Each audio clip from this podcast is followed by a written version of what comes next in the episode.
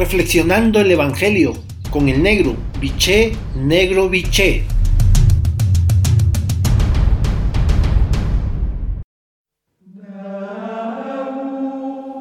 Buen día hermanos y hermanas. Hoy el Evangelio de Lucas en su capítulo 17, versículos del 7 al 10, la frase central es la siguiente. Somos solo sirvientes todos y todas solemos decir que somos servidores. Cuando nos presenta a alguien, se suele decir, mi nombre es para servirle. Es una palabra común, presente en nuestro lenguaje cotidiano. Pero ¿qué significa verdaderamente la palabra servir? Servicio. ¿Cuál es el sentido evangélico de la misma expresión?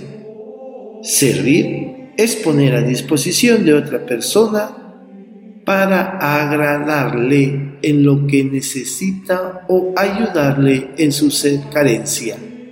Servicio, actividad que se desempeña en función de otra persona o grupo.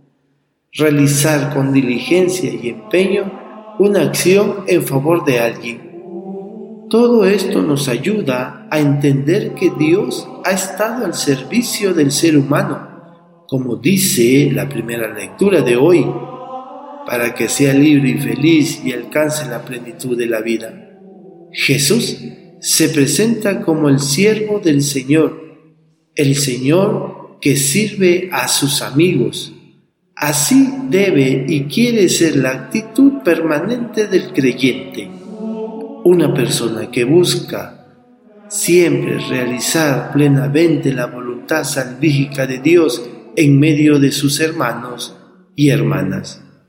Por lo tanto, para tu reflexión de esta mañana tarde, tomando en cuenta tu tiempo y el silencio que requieres, la pregunta es, ¿qué actividades concretas realizas para manifestar tu vocación de servicio como seguidor, seguidora de Jesús.